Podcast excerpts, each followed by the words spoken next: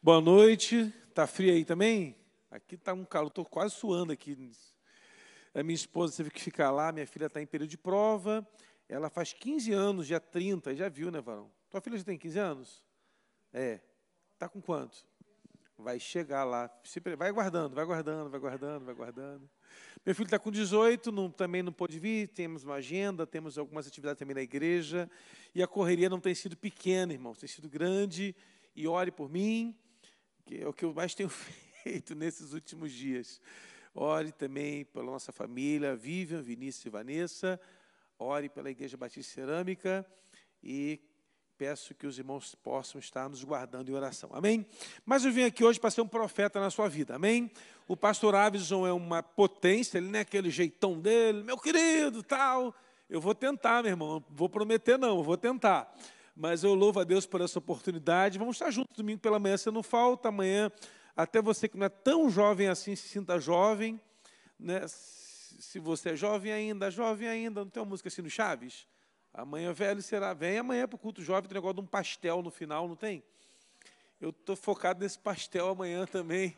Não, vem para o culto, vou pregar, mas o pastel também não vou deixar de fora. Então vem para cá e vamos participar. E domingo pela manhã e noite estaremos juntos aqui também. Irmãos, primeiro livro de Reis, capítulo 20. Abra comigo sua Bíblia. É, eu queria compartilhar com você um texto da palavra do Senhor. Eu não vou ler todos os versículos para a gente ganhar um pouco de tempo. A gente vai saltando alguns versículos, eu vou citando a você qual vai ser a leitura é, em específico. Vamos lá, versículo capítulo 20, a partir do versículo 1. Posso ler, amém? E Ben Haddad, rei da Síria, reuniu-se contra todos, com todo o seu exército. Haviam 32 reis com ele, e cavalos e carruagens. Ele subiu e sitiou Samaria e guerreou contra ela. E ele enviou mensageiros a Acabe, rei de Israel, para dentro da cidade. Disse-lhe assim: Ben Haddad, a tua prata e teu ouro são meus, as tuas esposas e também teus melhores dos teus filhos são meus. E o rei de Israel respondeu e disse: Ó meu rei, de acordo com, com o que tu dizes, sou teu e tudo que eu tenho. E os mensageiros retornaram e disseram: Assim falou Ben Haddad, dizendo: Embora eu tenha mandado a ti, dizendo que tu me entregues a tua prata, o teu ouro, tuas esposas e filhos, mesmo assim enviarei os meus servos a ti amanhã, por volta desta hora, e eles procurarão na tua casa e nas tuas casas os teus servos, e será que tudo quanto lhe for agradável aos seus olhos, eles porão em suas mãos e retirarão. Então o rei de Israel chamou os anciãos da terra e disse-lhe: Notem, rogo vede como este homem procura o mal, porque veio a mim e veio a mim e enviou-me pelas minhas esposas e meus filhos, e pela minha prata, e também pelo meu ouro, e não lhe leguei. E os todos os anciãos do seu povo disseram: Não, não atentes tampouco assim consista. Porquanto disse ao mensageiro de Ben-Hadad: Dizei ao seu senhor, o, o rei, que mandaste os teus servos na primeira vez, falo-ei, que assim não mais farei, e assim nesta vez não posso fazer. E os mensageiros partiram novamente e trouxeram a palavra. Aí eles vão trazer uma palavra de afronta, dizendo que Ben Haddad disse que vai tomar Samaria e não vai sobrar nada naquela terra, e o que sobrar vai ser pouco, ao ponto de que os soldados levarão como um pouco da terra nas suas mãos, porque vai destruir toda Samaria. E aí aparece o homem de Deus ao rei Acabe e dá ele uma palavra. O homem de Deus fala assim: não tenha medo, levante os jovens, mande guerrear contra, contra Ben Haddad e você será vencedor. E aí acontece o seguinte: Bendade, o rei Acabe pergunta, mas quem vai liderar essa, esse exército? O profeta fala, você vai liderar o exército. Amém? Até aí está ok? Vamos dar um passo agora no texto, é, a partir é, do versículo 19. Estes jovens, os príncipes das províncias, saíram da cidade e os exércitos que os seguiam e mataram cada um ao seu homem dos sírios, e eles fugiram, Israel os perseguiu, e Ben-Hadad, rei da Síria, escapou por cima de um cavalo com seus cavaleiros. E o rei de Israel saiu e feriu os cavalos, as carruagens, os matou, matou os sírios, e grande foi o massacre. E veio o profeta até o rei de Israel e disse-lhe, disse a ele, vai e fortalece-te, e atenta e vê o que fazes, pois ele retornará em um ano e o rei da Síria subirá contra ti. Ou seja, o homem de Deus volta ao, ao rei e fala: olha, se prepara, porque ano que vem o inimigo volta. Ele não vai dar trégua. Ele virá contra você. Então agora que já tem a estratégia, fortaleçam-se, porque vai ter uma guerra de novo. Amém? E aí vamos dar um próximo passo aqui. É, do, aí vamos lá. E os, versículo 23. E os servos do rei da Síria disseram: Os seus deuses são deuses dos outeiros, ou deuses dos montes. Por isso eles foram mais fortes do que nós. Mas se lutarmos contra eles nas planícies ou nos vales, seguramente seremos mais fortes do que eles. Então apareceu um conselheiro do rei da Síria e falou assim: Olha, perdemos a guerra, verdade. Eles venceram, eram minoria, mas venceram porque a guerra foi no monte. Vamos lutar no vale. Porque se lutar no vale, a gente vence. Porque o Deus de Israel é Deus dos montes, não Deus dos vales. Percebeu a estratégia do inimigo? Amém? Está ligado aí?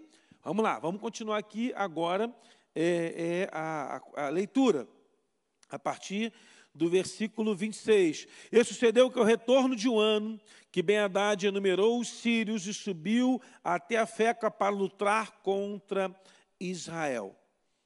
E os filhos de Israel foram enumerados e estavam todos presentes e foram contra eles. Os filhos de Israel se acamparam diante deles como dois pequenos rebanhos de cabritos, e os sírios enchiam toda a terra. E ali veio o homem de Deus e falou ao rei de Israel e disse: Assim diz o Senhor, como os sírios disseram, o Senhor é o Deus dos montes, dos outeiros, mas não Deus dos vales. Por isso, entregarei toda esta grande multidão em tuas mãos, e saberás que eu sou o Senhor. Amém? Irmãos, o inimigo sempre tem uma estratégia para nos vencer numa batalha. E a primeira estratégia do inimigo está no jogo de palavras. A primeira batalha espiritual que vencemos é na nossa mente. A Joyce Meyer tem um livro que eu sempre aconselho o povo a ler, que é Campo de Batalha da Mente. Talvez já tenha lido esse livro umas quatro vezes, até para adolescentes ou para crianças. É um livro interessante que nos ensina como controlar a nossa mente diante do caos e da crise.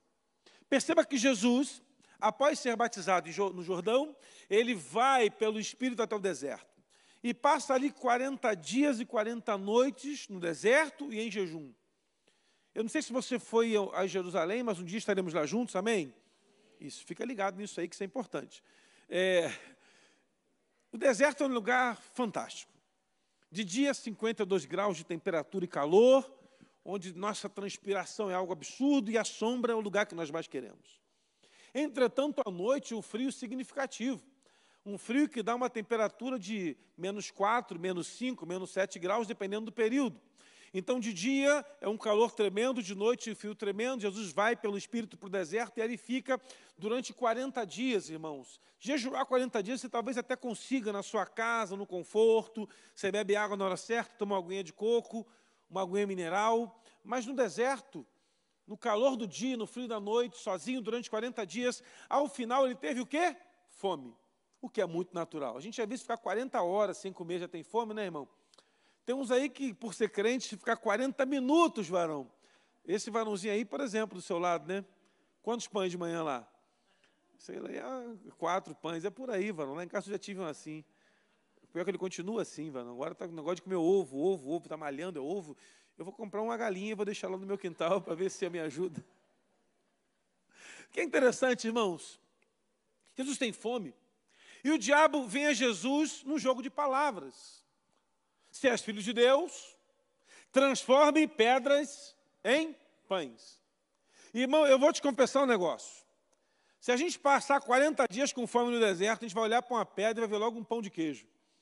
Vai ver um pão suíço, um pão francês, um pão de alho, um pão francês, um pão de forma, vai pensar naquele pão doce. Meu irmão, Jesus olha para aquilo e ele fica imaginando: eu tenho poder para fazer isso, mas eu não estou aqui para fazer a vontade do diabo. E aí Jesus usa o quê? A palavra. Nem só de pão vive o homem. Então, meu irmão, você vai perceber que se Jesus foi tentado pelo diabo em jogo de palavras, Ben Haddad faz a mesma coisa contra Acabe. Ben-Hadad, ele tem um exército poderoso ao seu lado. Você perceba, ele é rei da Síria e com ele há 32 outros reis, ou seja, 32 exércitos do seu lado contra o exército de Acabe. E Acabe não quer guerra. Você percebe que Acabe se intimida por aquilo que ele está vendo. Uma outra arma do diabo, a intimidação a partir dos nossos olhos. É libertação, irmãos, amém? Perceba que os nossos olhos nos levam a uma sedução ferrenha. Há um filme Silêncio dos Inocentes, eu sei que vocês são mais novos do que eu, não sabem do que eu estou falando, mas é um filme dos anos 80. Calixto estava recém-casado. Já era até pai nos anos 80, né? Aquele Silêncio dos Inocentes é um filme interessante, porque é um cidadão que ele é um psicopata, está preso, e tem uma detetive que vai a, é, estudar sobre um serial killer, que está matando todo mundo, e aí vai lá e conversa lá com, com, com, com doido que está lá internado, porque de repente ele nos ajuda a elucidar o caso. E esse cidadão, e essa moça vai lá, encontra o protagonista do filme, e ele está lá sentado na cela, e a, e a, e a psiquiatra, psicóloga, terapeuta, chega lá e começa a entrevistá-lo, ele sempre faz uma pergunta a ela, o que te seduz? Fique, tome cuidado com aquilo que te seduz. Essa mulher fica entregada com aquilo, e o filme todo se passa, e no final do filme, por um descuido dela, ele foge da cadeia, liga para ela lá de uma praia, e ela atende o telefone, e ele fala para ela: Você sabe o que te seduz? Ela disse: Eu não sei. E ele dá uma resposta que serve para a gente, é aquilo que vemos todos os dias. Ele fez ela ir todos os dias na cela, e ela foi seduzida não por ele, porque ele não era um homem que não tinha nada a oferecê-la, mas pela inteligência daquele cara. Ela todos os dias via, via, ouvia, ouvia, ouvia, até que ela ficou apaixonada por aquela mente brilhante. E isso é um problema, porque o diabo usa algo que vemos todos os dias para nos seduzir. Por isso nós temos que ter olhos bons. Jesus nos orienta a termos bons olhos, porque eles nos trará luz ao nosso corpo. Então, Ben traz a ele um decreto: são 32 contra você. Na verdade, eu, mais 32 contra você. E quando ele manda o mensageiro, o Acabe não pensa duas vezes. Pode pegar as mulheres, pode pegar a prata, pode pegar o ouro, pode levar os filhos, está tudo certo. E o inimigo percebeu, está muito fácil. Manda mensageiro voltar amanhã e fala assim: ó, ele diz o seguinte: que amanhã ele volta, e vai voltar não para pegar só prata, ouro, mulher e filho, mas vai pegar prata, ouro, mulher e filho, e vai entrar na casa de cada servo e tudo que foi importante vão pegar e vão levar. Agora o inimigo está com o terceiro passo, a intimidação. Trabalha com palavras, com aquilo que vemos. Agora que ele percebeu um ambiente fácil para avançar, ele intimida. E a intimidação, meu irmão, é a arma que o diabo mais usa para um coração que não sabe como lutar contra a palavra de intimidação do inferno. Irmãos, eu trabalho com libertação há muito tempo. Aprendi lá com o pai Sebastião, ele que ensinou a fazer libertação. Eu era adolescente, eu segurava o endemoniado, eu pegava para não. Segura para não cair no chão. E eu fui aprendendo. Até que um dia na minha família, irmãos, eu estava em casa, um, um, dia de festa, e alguém ficou endemoniado. Liga para o pastor, liga para o pastor. Qual o telefone agora? E, e, eu, mas eu estou aqui, eu estou aqui, eu aprendi. Aí eu fui lá, né, irmão? Me perdiguei e falei as palavras que eu tinha ouvido. Em nome de Jesus, sai. E saiu. Falei, opa, dá certo. Muda, pra, muda muito, né? Muda, nossa, deu certo. Eu fui percebendo, irmãos, que muitas pessoas, depois de passarem pelo passo da possessão, entram no processo de libertação. São as três armas que o diabo usa para aprisionar o sujeito: jogo de palavras, você não vai conseguir, não vai dar certo, todo mundo nessa família aqui termina desse jeito, não vamos ter êxito, não vai acontecer. Aquilo que vemos, ué, o diabo tem razão, porque o que eu estou vendo tem a ver com aquilo que ele já falou. E a última coisa, a intimidação final, dizendo: olha, eu já, você me pertence, não tem mais volta, você está vencido. O rei Acabe cai nas astutas ciladas do inimigo. Eu queria trabalhar com você nessa noite que o nosso Deus é Deus dos montes e dos vales. E venceremos as batalhas nos níveis mais altos e mais baixos. E ao final, quem sairá fugido será o inimigo em nome de Jesus. Amém? Vamos lá? Perceba que o Ben Haddad que é o rei da Síria, bem filho Haddad poderoso ou forte como um trovão. Esse homem, ele se levanta numa oportunidade de ter ao seu lado a maioria. Está aí um problema que muitos crentes perdem batalha. Eles entendem que o diabo, ele vem com a sua maioria, o inimigo se levanta com a sua força contra a nossa trajetória. Mas entenda uma coisa, meu irmão: no mundo espiritual, quantidade não significa nada, porque você tem Deus ao seu lado e quem está com Deus já está com a maioria em nome de Jesus. Você crê nisso? Pode aplaudir o Senhor bem forte? Nós que andamos com o Senhor, não precisamos nos intimidar com a quantidade do inimigo. Perceba como acontece com Josafá. Ele está só e se levanta um exército inimigo e vem amorreus, moabitas e habitantes de Seir. Três exércitos contra um, o inimigo sempre virá com toda a sua artilharia pesada contra nós, mas o que devemos guardar no nosso coração é: maior é aquele que está em nós do que aquele que está no mundo. O problema é que a gente tem uma amnésia espiritual, se é que eu posso usar essa expressão de vez em quando. A gente esquece que nosso Deus tem todo o poder no céu e na terra. E começamos a entrar em crise quando o inimigo nos propõe uma nova batalha. Irmão, se o inimigo viesse contra Davi, contra Saul, no mesmo nível de batalha, não seria tão difícil. Mas perceba que depois de 40 dias, um homem chamado Golias, que não era o seu nome original de fábrica, Golias era o nome dado pelos hebreus, porque Golias é um nome hebreu. É, Golias significa aquele que nos envergonha, aquele que nos desnuda. Este homem começa a falar todo dia: vou vencer Israel, não tem rei, não tem Deus, não tem ninguém. E assim começa. Saul deveria ter ido para a batalha, era um homem tão poderoso quanto, tão forte quanto, talvez não na mesma estatura, mas homem forte para a batalha. Porém, quando Saul ouve a palavra do inimigo, se intimida. Quando Saul vê o desafio, se intimida, olha como é que é a mesma história. Quando Davi, quando Saul percebe a fala do inimigo lhe intimidando, ele retrocede e fala: não dá para lutar. E passam 40 dias nisso, até que aparece um Davi, que não está no campo da batalha, que não entende do processo da batalha, e tem uma coisa que está a favor dele: ele era o homem cheio do Espírito de Deus. Irmãos, venceremos as batalhas do inimigo porque somos cheios do Espírito do Senhor. Não tem outro jeito. A guerra é essa. É assim tão fácil. Não tem mistério. O problema é que nós temos um tempo de nos esquecer daquilo que está acontecendo.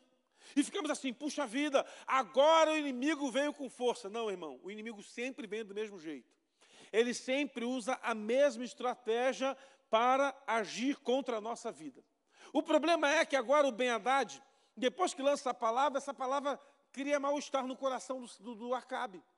E o Acabe vai procurar os, os homens sábios, e os homens sábios falam: não, rei, não faz não. Larga isso para lá, afronta o inimigo, se levanta contra ele. E aí, o Acabe manda mensagem, avisa para o ben que não vai ter nada do que ele fez. O primeiro contrato a gente aceitou, queremos romper com o inimigo agora e acabou. A ação do Acabe faz se levantar o homem de Deus e dar uma direção a ele.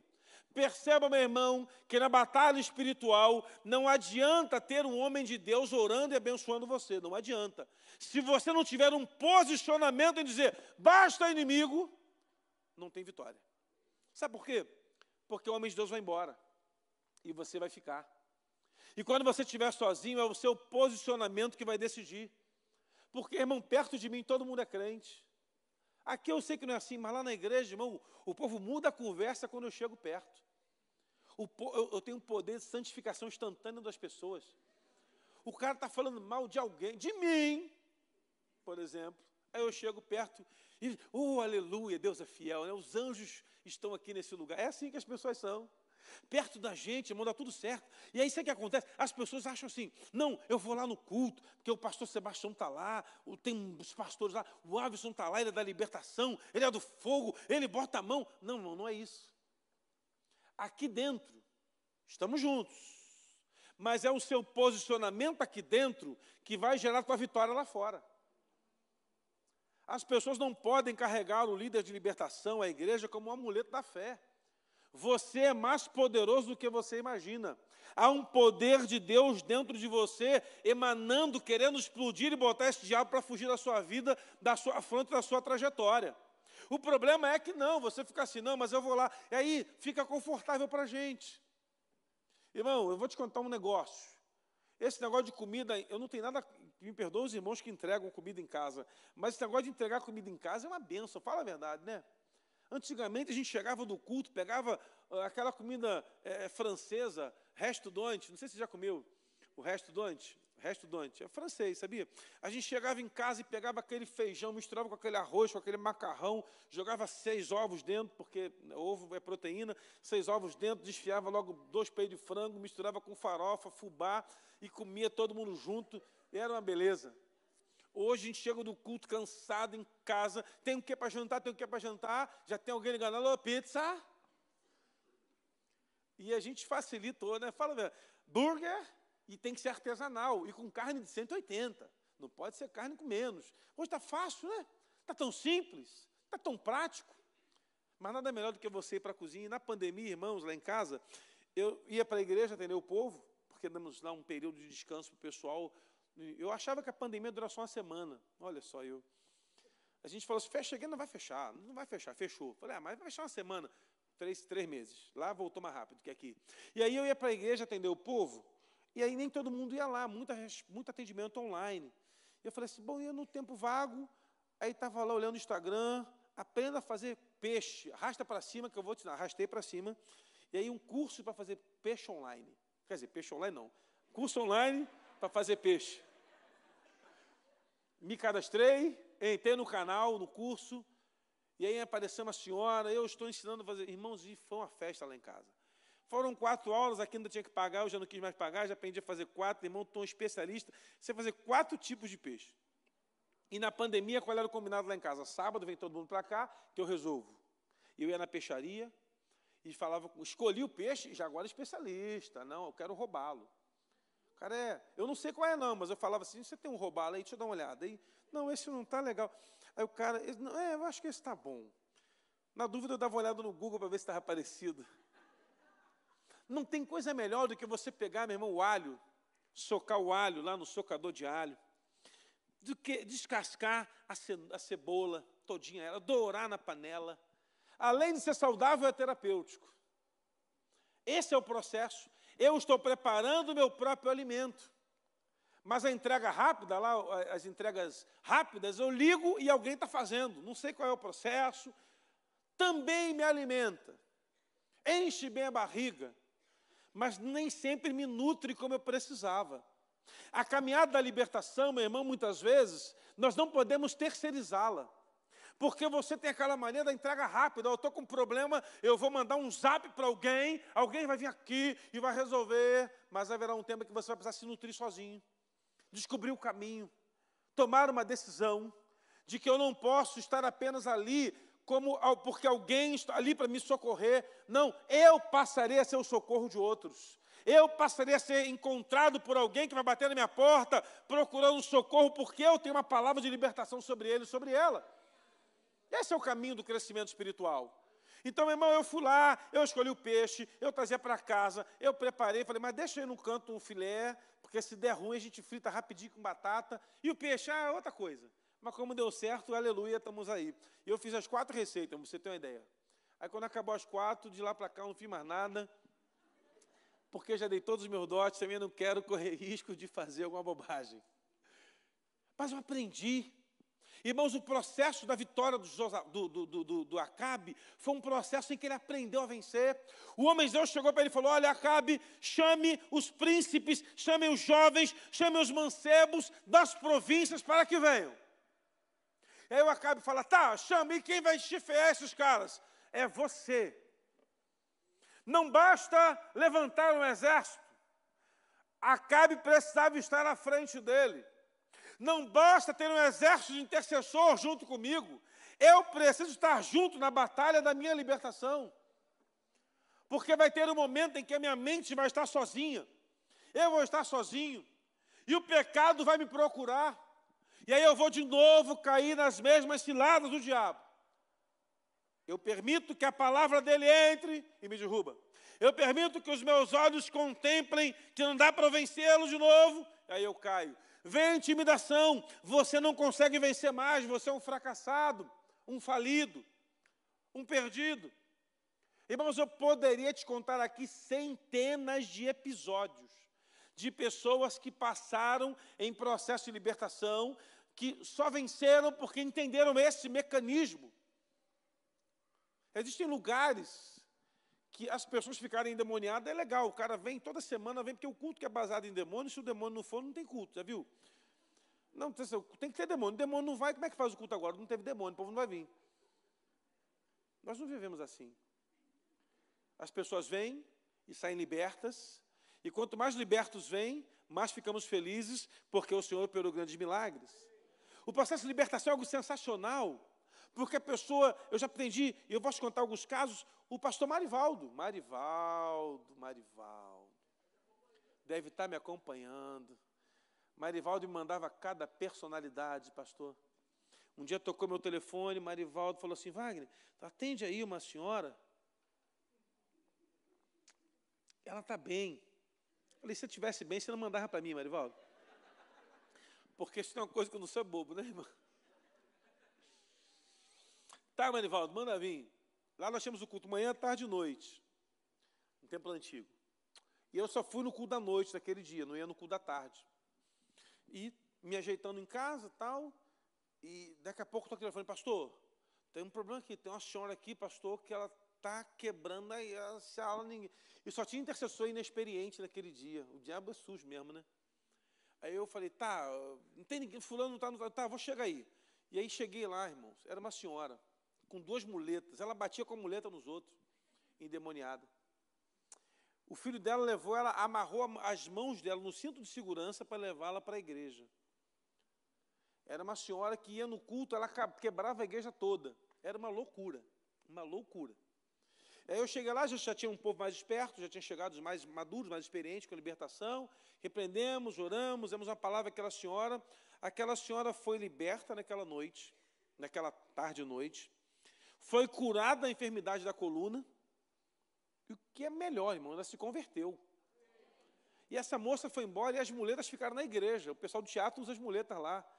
Ficaram lá no teatro. E aí ela foi embora. E o filho falou assim, pastor, precisa amarrar ela agora? Eu falei, por enquanto não, vai, vai observando. Vai observando.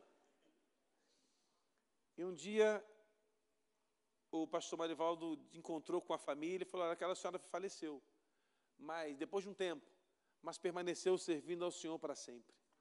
Uma libertação plena, irmãos, ela acontece quando o inimigo é colocado no lugar dele. O Acabe coloca o inimigo no lugar dele, mas o homem de Deus fala: Olha, Acabe, você tem que lutar e se prepare, que ano que vem ele volta e volta mais forte. Porque, irmãos, o diabo ele nunca vai deixar de ser diabo. Ele vai perturbar você hoje, vai perturbar você amanhã, vai perturbar você depois de amanhã, vai perturbar você 24 horas por dia, sete dias por semana, ele não tira folga. O diabo não tira férias. O diabo ele trabalha todos os dias e perturba direto, né, irmão? Eu não sei você, mas é uma perturbação todo dia. E é um negócio interessante que acontece com Acabe. Olha isso. O Acabe então vai se preparar. E lá do lado do inimigo vem alguém com uma estratégia. Ó, oh, o Deus de Israel é o dos montes. Perdemos porque estávamos lá. Vamos tentar lutar agora no vale? Porque se formos para o vale, a gente vence. E aí o, o inimigo, bom, a estratégia é levá-los e eles vão para a Feca, que é um vale. Olha como o inimigo consegue levar Israel para o local da batalha e da guerra. Eu tenho um pastor amigo que tem um trabalho de, de, de acompanhamento a dependentes químicos. E eles têm uma casa de recuperação. E nós, por um episódio, apareceu um jovem lá na igreja, a gente foi levar para cá de recuperação. Aí ele, ah, faz aqui na igreja, levamos na igreja e fui levar na casa. Irmãos, a casa é dentro de uma comunidade e do lado de um local onde vende droga. Eu falei assim com o pastor, pastor, mas então, eu, desculpa, eu, eu, não entendo nada desse negócio. Tô, mas a dúvida é a seguinte: o senhor está trazendo um moço que é viciado, né, do, do lado do local onde vem droga, ele é, é aqui que ele tem que ser provado que ele vai ser liberto. Falei, rapaz, eu estou acostumado a pegar o cara e mandar para um lugar assim, um sovaco de cobra, a gente fala assim lá no Rio, né? Sovaco de cobra é um lugar escondido, que ninguém acha, ninguém sabe que existe, ninguém vê. Eles falavam de hora pastor lá no interior. Mas tem certeza, pastor? Não, aqui, aqui que é o lugar. Eu falei, ah, não vai dar certo. Ele, não, rapaz, vamos na fé. Oh, e que fé! Eu fui conversar com os, os, os, as pessoas que estavam na casa. Todos estavam libertos. E qual o processo? Ah, o processo aqui é simples. A gente levanta às 5 horas da manhã para a oração até às 6. E depois? Aí vai ler a Bíblia até às 7. Aí depois, toma café até às 8. Aí depois, aí depois tem um culto, até às 9. Aí depois, vamos estudar a Bíblia até às 10. E assim vai.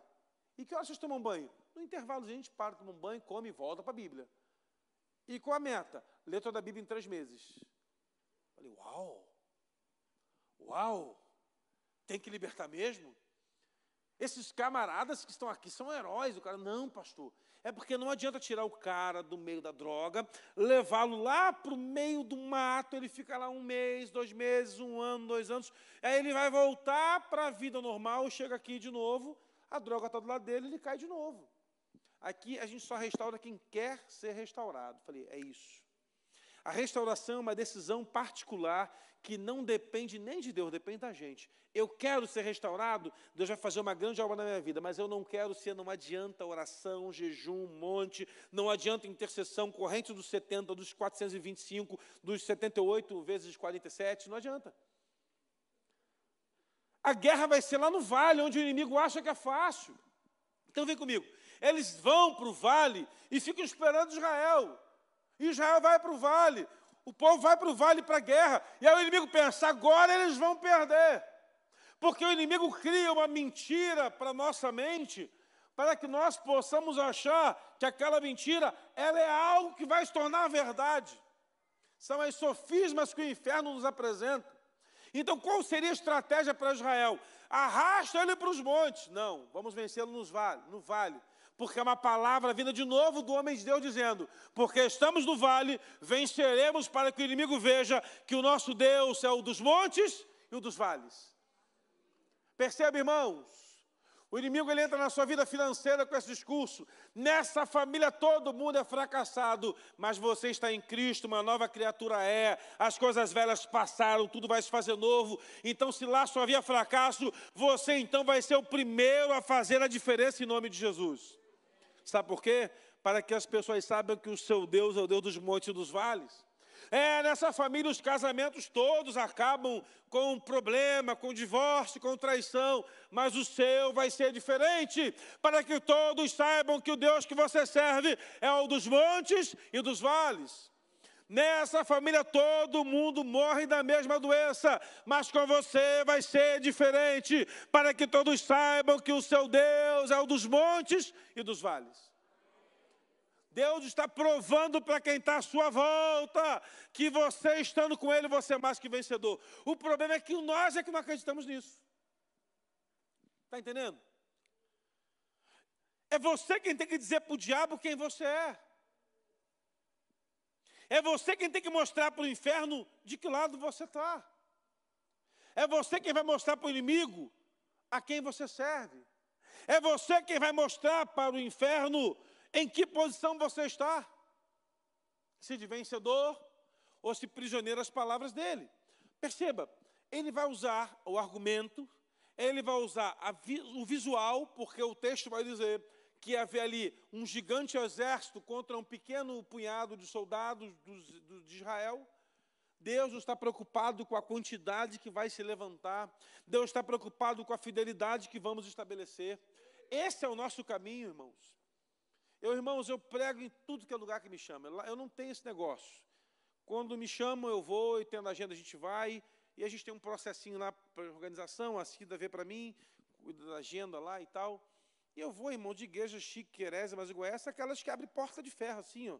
De comer em restaurante cinco estrelas e de comer pizza de sardinha no tabuleiro quadrado. Dos meus tempos de novo convertido, de guardar de garrafa. Lembra dessa fase? É, aquelas piscinhas de sardinha, né? E a gente termina. Era uma benção também, eu vou para tudo que é lugar. Irmãos, eu fui pregar numa congregação, irmãos, que aquela, me, aquela igreja me constrangeu. era no, na beira de um, de um valão. O pastor me pediu para parar o carro, é, é, não no mesmo, não podia parar, né, na comunidade. Parei numa lanchonete lá, não sei se é McDonald's, não sei. Parei lá. Aí fui, ele me buscou. Foi, é, mas ele falou assim, pastor, mas venha de terno, venha de terno. Que aniversário da igreja tem que ser de terno. Aí eu botei o terno. E eu gosto, sabe, irmão? Porque se pregar mal, pelo menos está bem vestido. Aqui está tão bem vestido, então, né? É uma dica que eu dou para os pregadores aí. Vem, vem bem vestido, que. Não, mas estava bem vestido. E aí eu cheguei lá. a dica, né? Só uma ideia. Aí eu cheguei lá na igreja, irmãos. Cheguei na igreja, só barraco, caindo aos pedaços, casa sem reboco externo, sem pintura, mas a igreja tinha um prédio mais bonito. Era um piso na parede, uma, uma cerâmica revestindo por fora, um bannerzinho, porta pintada, bonitinha. Falei, uau, nessa pobreza inteira, uma igreja nobre. Só que eu entrei lá não tinha cadeiras. E aquilo me constrangeu. O povo trazia cadeira de casa, aquelas cadeiras de plástico, cadeiras que a pessoa usa na casa, que ela compra na, na loja, que vem quatro cadeiras de ferro, cadeira de bar. E eu fiquei constrangido com aquilo, irmãos. O cultaço, um culto animado, eu com aquele coração pesado vendo aquilo. Falei, gente, e o povo chegando com a cadeira, o, chegando com quatro cadeiras no culto, para botar lá. E o pastor botou lá um alvo da campanha das cadeiras. Cada cadeira 40 reais. Olha isso, irmãos. Queriam comprar 100 cadeiras. Eu fiquei constrangido com aquilo. Falei, gente, que coisa, hein? Acabou o culto, falei, pastor, e como é que está as cadeiras? Não, acho que deu cupim nos bancos, a gente foi cuidando, foi pregando, aí não deu, e para fazer aí não dá. Falei, pastor, eu vou dar essas cadeiras aí para você. Ele ajoelhou, me abraçou, chorou tal. E aí, bom, aí cheguei na igreja e falei, irmãos, ó, preciso de doação de cadeira para andar lá para o tal lugar. Aí você vai dar cinco, você vai dar quatro. Eu fui escolhendo lá, né? Passou de 150 cadeiras. Aí teve gente que quis dar também, eu também dei um montão. Juntei aquela grana, liguei para uma, uma, amiga que tinha uma, que trabalhava na fábrica, entregou as cadeiras lá e a gente pagou para ela. E aí, no outro tempo, eu fui lá pregar de novo, irmãos. Cheguei naquele lugar, tinha lá as 100 cadeiras lá, todas ocupadas. Igreja linda, cantando feliz, todo mundo me agradecendo. Não, irmão, não foi eu, a igreja que faz assim, é o reino de Deus e tal. E o pastor falou assim comigo, rapaz, é uma luta. Quando começamos a fazer a compra das cadeiras, o diabo veio e falou assim: vocês nunca vão ter cadeiras aqui. Porque é pobre. Vocês são todos muito pobres. Igreja pobre não pode ter nada de bom. E aquele pastor afrontou e disse: o diabo, em menos de um ano estarão todas as cadeiras aqui colocadas. Sabe o que aconteceu, irmãos? Deus usou a minha vida e a vida de uns irmãos da nossa igreja.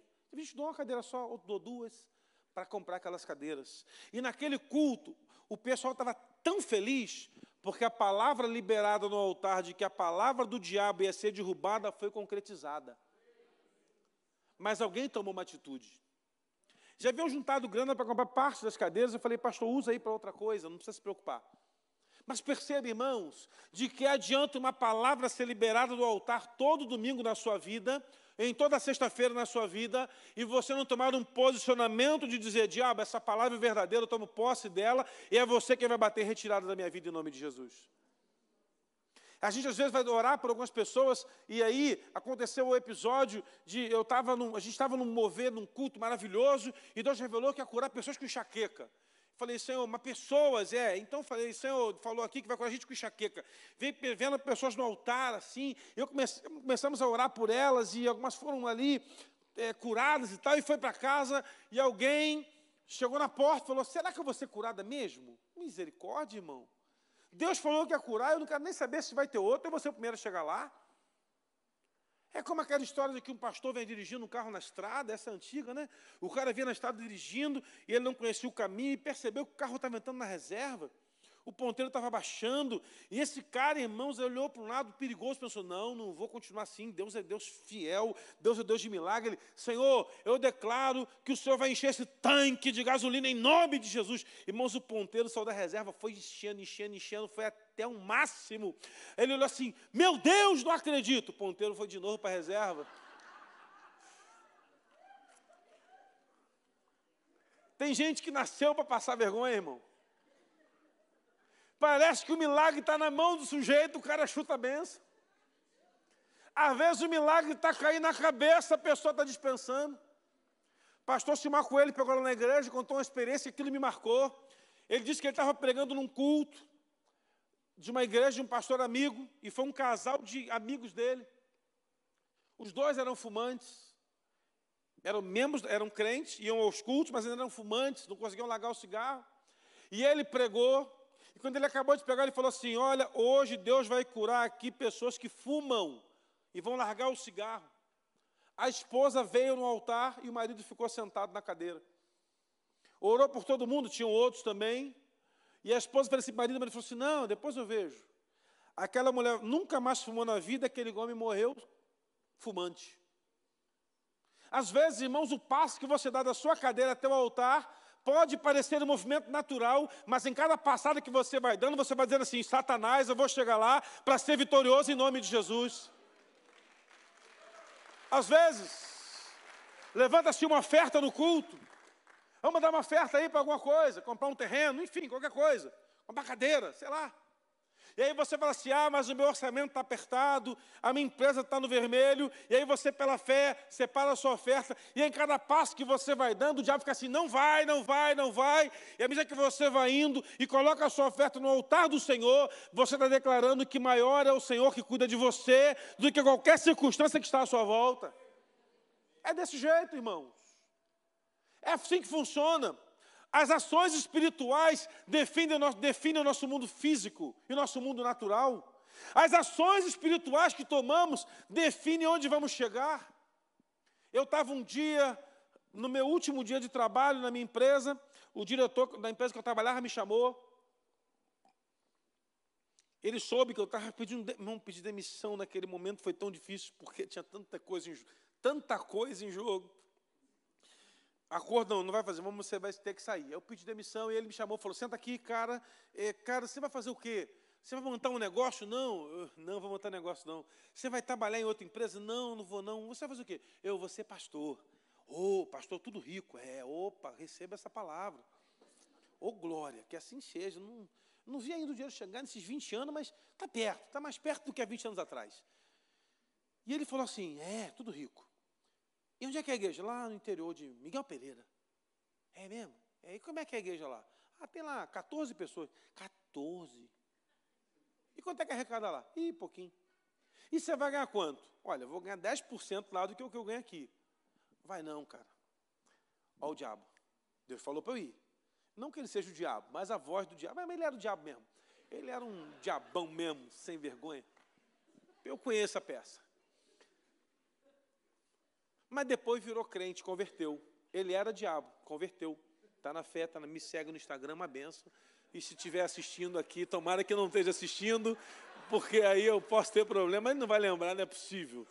Pior que segue no Instagram, né? Eu e Minha Boca Grande, outro livro da Joyce Meyer que eu tenho que voltar a ler. Minha Boca Grande. Né? livro que eu dei para minha sogra de presente também. E ela me devolveu. Você que tem que ler esse livro. E ela tinha razão. E eu falei assim: o que, que é? Cara, você é um fenômeno. Olha isso, irmão. Você vai crescer aqui muito rápido. Na verdade, você cresceu muito rápido. Você vai chegar em lugares aqui. Você, você um dia vai ser daqui na cadeia de diretor. Eu fiquei pensando no José, lá no Egito. Porque ele não era do Egito, ele estava no Egito. Ele estava no Egito, mas o Egito não estava no José. E o José está lá no Egito e é proposto para ele tudo de errado. A mulher do Potifar se propõe deitar com José. Carinhosamente eu a chamo de Dona Potifa, porque eu não sei o nome dela, eu chamo de Potifa. E a Dona Potifa queria fazer com José uma potifaria. E no meio dessa potifagem toda, José fala: não, cadeia. Eu pensei assim, ali, não, não posso negar o que Deus falou. E aí eu falei: não, eu não vou ficar, eu vou, vou sair. Você tem certeza? Não, absoluta. Se eu te mandar embora, se quiser voltar daqui a seis meses, não, pode, não fantou. Aí eu saio, encontro com a minha jovem amada esposa. Dou braço a ela e vamos ao médico levar uns exames. E a minha esposa já estava se sentindo enjoada, passando mal. Chegamos na médica e falou assim: doutor, eu estou me sentindo mal. A médica, você está grávida, minha filha. Eu quase voltei correndo no diretor, irmão. Pô, nessa altura do campeonato, grávida, Vivian. A gente vai lá para o negócio, o salário, Senhor. Mas eu lembro, irmãos, se tem um, se tem um Ben Haddad dizendo que não vai dar certo, há um homem de Deus falando no coração do Acabe, vocês vão vencer no monte e nos vales. Sustentar a nossa fé no tempo difícil. E aí o Ben Haddad acha que vai vencer e perde a batalha, e depois quer fazer negociação com Acabe. Sabe por quê? Porque o inimigo, muitas vezes, irmãos, depois de derrotado, ele não quer sair de cabeça baixa. Mas a Bíblia nos ensina que o nosso inimigo ele vai sair pisado pelos nossos pés em nome de Jesus. E nós não podemos afrouxar em nenhum momento da nossa batalha, sabe por quê? Porque em todas as vezes que nós decidimos recuar, é quando o diabo mais avança contra a nossa vida. Estar num local de libertação é para uma decisão. Eu quero hoje ser liberto em nome de Jesus. Eu quero hoje entrar aqui e sair diferente. Eu quero entrar aqui e vencer as lutas, os traumas, as crises, as adversidades, cancelar aquelas festas que o diabo tem proposto contra a minha vida e sair declarando que maior é o Senhor que está comigo, porque Ele tem todo o poder no céu e na terra? Essa é a trajetória. Esse é o encontro que estamos fazendo. É para isso, é por esse motivo que estamos aqui nessa noite. É uma noite de decisão. Eu estava pregando no congresso de jovens sábado passado na igreja e estava lembrando de uma entrevista de um jornalista, fez uma entrevista com jogadores de basquete. Eu, eu gostei, eu joguei basquete quando era novo, mas não, não deu para ser profissional. Embora tivesse altura, não tinha como investir, eu tinha outros planos. E, e, e eu assisti a entrevista deles. O repórter visitou jogadores que acertaram aquele ponto decisivo.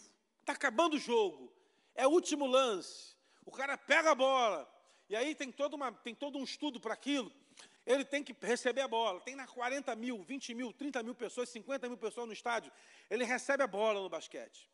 E ele tem que arremessar. E a pontuação, às vezes, é igual, ou está com dois pontos na frente, ou está com três, tem que empatar. E aquele jogador ele tem que receber a bola naquele último instante.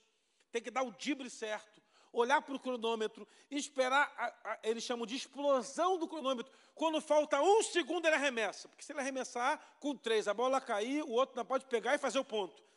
Ele arremessa. Aí o cronômetro acaba, explode o tempo, e apita, a tabela fica vermelha e a bola tem que entrar, e quando a bola entra ali, acabou e é campeão. E aconteceu isso é, há quatro anos atrás, com um jogador por conta disso, teve a entrevista, de dar um arremesso, e que ele arremessa, ele, ele abaixa assim para olhar a bola cair, a bola quica uma, duas, três, na quarta vez a bola cai, o time dele é campeão pela primeira vez, e é uma festa, ele é a contratação do ano, ele é o jogador mais caro da, daquele time, é no último jogo, no último lance, na casa do adversário, tudo certo. Ele foi entrevistado. E ele também falou o seguinte, e olha que sacada, irmão, de um cara, que sacada. Ele falou assim, naquele momento, em que a gente entra em quadra, nós estamos preocupados em vencer. Mas naquela última bola, naquele último momento, naquele último lance, em que eu sei que a bola vai vir para mim, porque ele é o matador do time, a bola vai vir para mim. Eu preciso desligar. Esquecer que eu tenho problemas, que eu tenho dores, esquecer a minha família, esquecer o mundo à minha volta. Se tem 50 mil pessoas gritando contra mim, que eu não vou conseguir, eu tenho que desligar de tudo e focar em duas coisas: na bola e na cesta. E, olha a sacada. Ele falou assim: vitoriosos são aqueles que decidem ir até o final. Vitoriosos são aqueles que decidem ir até o final. Aí ele completa a frase: Não importa a pressão, eu sei que eu sou mais que vencedor. Olha isso, irmão. Você chega às vezes num ambiente como esse, em que cantamos louvores, invocamos o nome do Senhor, declaramos que Ele está aqui, a atmosfera aqui é para libertação e cura, e aí você chega aqui, você tem que ir até o final, com a certeza de que você é mais que vencedor. Às vezes a pessoa sai de casa para o culto como se estivesse indo para o estádio de futebol. Sai de casa para o culto como se estivesse indo para o shopping tomar um cappuccino. Sai de casa para o culto como se ela estivesse indo para o cinema. Não, irmão. Você vem para o local, eu vou falar sobre isso também nos jovens, onde está a maior manifestação da glória de Deus nessa geografia. Talvez você diga assim, ah, pastor, não estou sentindo, mas tem alguém sentindo. Eu não estou vendo, mas tem alguém vendo. Eu não estou acreditando, tem alguém acreditando. Se você estiver no culto que eu estou, você pode ter certeza que eu estou querendo tudo isso. O problema é que a gente às vezes chega aqui e pensa, é, vai ser tudo igual. Não, não vai ser igual. Deus nunca repetiu milagre na sua palavra. Não há na Bíblia de Gênesis, Apocalipse um milagre que tenha sido repetido. Deus sempre faz de uma forma diferente e, só, e sabe o que vale a pena? É permanecer até o final, na luta até o final, na certeza de que somos mais do que vencedores. Eu queria que vocês colocassem pé para a gente orar. Eu quero orar com você nesse momento. A banda vai tocar alguma coisa aqui que tem a ver com isso. Eu quero orar com você. Eu quero orar com você no seguinte sentido: Pastor, há algo para ser liberto da minha vida. Há algo que me aprisiona no meu coração, na minha mente, no meu intelecto, algo que me prende, há uma enfermidade que me prende, eu não sei o que é, eu não, também nem quero saber, irmão. Você vai falar para Deus, e hoje, nessa noite, nesse ambiente de glória de Deus, algumas coisas vão acontecer, e dentre elas haverá libertação, haverá cura, haverá restauração em nome de Jesus. Eu me lembro, irmão, de estar num culto, pregando na igreja um amigo. E esse pastor, no meio do culto, ele pregou, no final do culto, ele falou assim: irmãos, tem gente aqui que ia falir. Olha isso, irmão, que ousadia. Ia falir. Mas a partir de hoje ele vai trazer uma restauração nessa, nessa vida e nessa empresa. E um camarada saiu correndo, irmão, se jogou no altar com uma velocidade tão grande que eu pensei que aquele cara ia se quebrar a perna. Ele deu uma joelhada no altar e puf, caiu ali em cima do altar, chorando, chorando, chorando, chorando. Aí, claro, eu imaginei, ele deve ser um empresário que ia falir, e aí fui lá orar por ele. Aí, não, pastor, é meu pai que não está conseguindo vir aqui, porque está achando que não vai dar certo. Fomos lá no pai dele. O que, que houve, irmão? É, pastor, recebi uma palavra de falência hoje. O meu maior fornecedor, na verdade o único, cancelou o contrato comigo esse mês. Temos que demitir todo mundo e acabou. O nosso Deus, quando dá uma palavra, ela vai se cumprir. Vamos orar, juntamos todo mundo para orar. O pastor juntou todo mundo para orar e começamos a clamar aclamar, aclamar, aclamar, aclamar, e foi uma, um, uma gritaria: Senhor, age com misericórdia, Senhor. Isso uma sexta-feira. Sábado eu estava lá de novo pregando. E esse camarada, o pastor fala: Você não sabe o que aconteceu? O quê? O fornecedor ligou para ele sábado de manhã, dizendo assim: Cara, eu tenho que reaver o contrato com você, porque nessa noite não sei o que aconteceu. Essa noite, o que aconteceu? Lembrei, se tem tantos funcionários bons aí, sempre atendeu bem. Vamos renovar esse contrato aí, segunda-feira, num culto de clamor ao Senhor. Deus liberou uma palavra ao homem de Deus, num culto de clamor. Até quem não cria foi restaurado. Entenda, irmão? Até quem não cria comeu do maná. Até que não acreditava que o mar se abrir, passou com a terra com o pé seco. Até que não acreditava que o Jordão ia se abrir, passou com o Jordão, em que as águas foram seladas a 34 quilômetros de distância. Um dia a gente fala sobre isso. E as águas foram seladas, não como no Mar Vermelho, e, e a corrente continuou passando por um tempo. Os sacerdotes colocaram os pés nas águas, e as correntes eram fraquíssimas, ela foi se acabando, se acabando, se acabando. E quando o povo entra no rio, ele está seco, e catam pedras para fazer o memorial, declarando: pedras que ninguém jamais tinha visto, jamais tinha tocado, e colocaram-se um memorial dizendo: Servimos a um Deus poderoso que, quando fala, se cumpre. Eu quero orar com você hoje por milagre, por restauração e por cura em nome de Jesus. Eu queria que você que está aqui hoje nos visitando, que está afastado da casa do Senhor e quer voltar a sua caminhada na fé, a sair do seu lugar e vir aqui no altar do Senhor, e você que tem uma, algo a apresentar ao Senhor, por uma oração de milagre, cura e libertação, a intercessão vai estar aqui posicionada, você vai vir, nós vamos orar com você, e na semana que vem você vai vir aqui para testemunhar esse nome de Jesus. Eu vou estar lá, semana que vem eu devo, vou estar lá online olhando, você aqui glorificando e testemunhando o que Deus fez na sua vida. Então você pode vir, intercessores, posicione-se aqui de frente para eles. Você pode sair do seu lugar e vir aqui, nós vamos orar com você. Vamos ungir você. Enquanto a banda vai cantando e tocando, você vai receber uma oração dos pastores, vai receber uma oração dos intercessores. E se você quiser compartilhar o motivo da sua oração, você pode fazer isso agora em nome de Jesus. Vamos adorar o Senhor em nome de Jesus. Vamos orar por coisas específicas aqui. Irmãos, vamos orar por. Vou pedir. Cadê a Esther, hein? Esther, vem cá, minha flor. Fica aqui perto de mim. Você, fica atenta.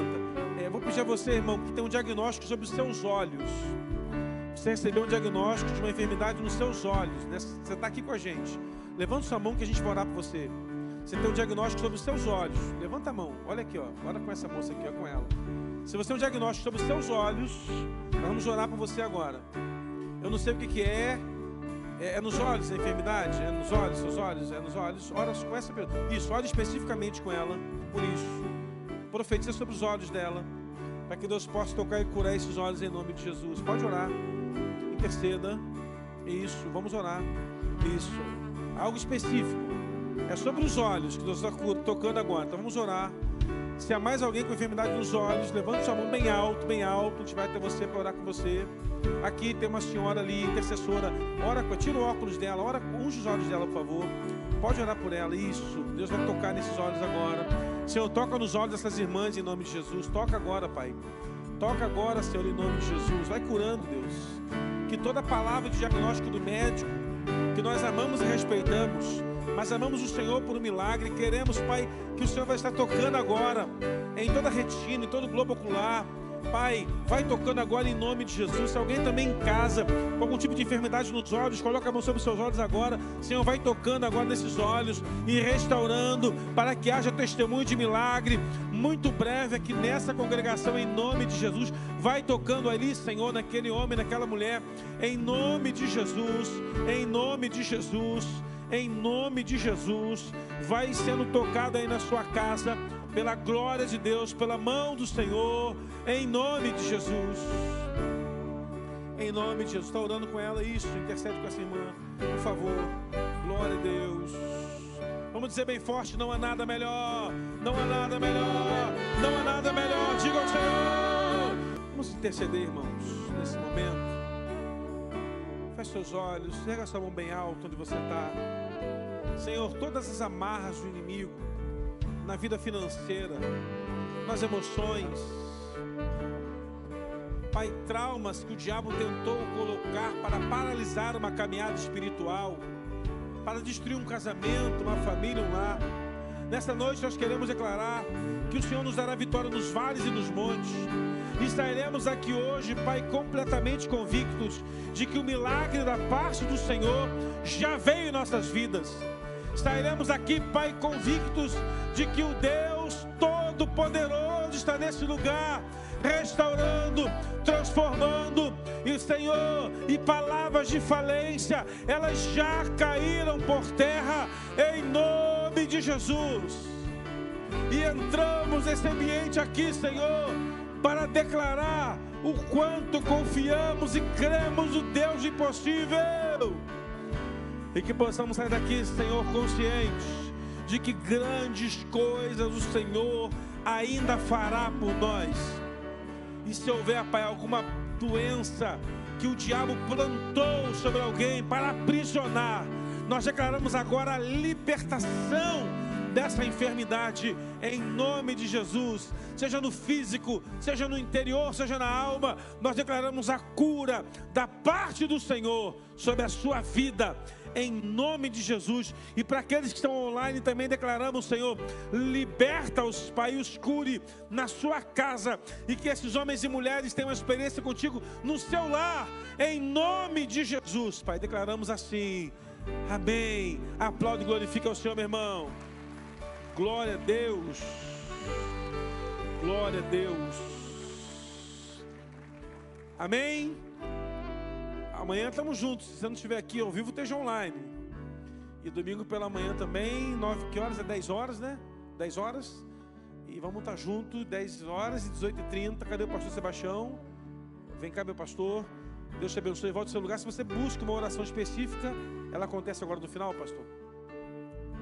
Pode voltar se você, você que está em casa, muito obrigado. Estamos aqui concluindo nossa transmissão.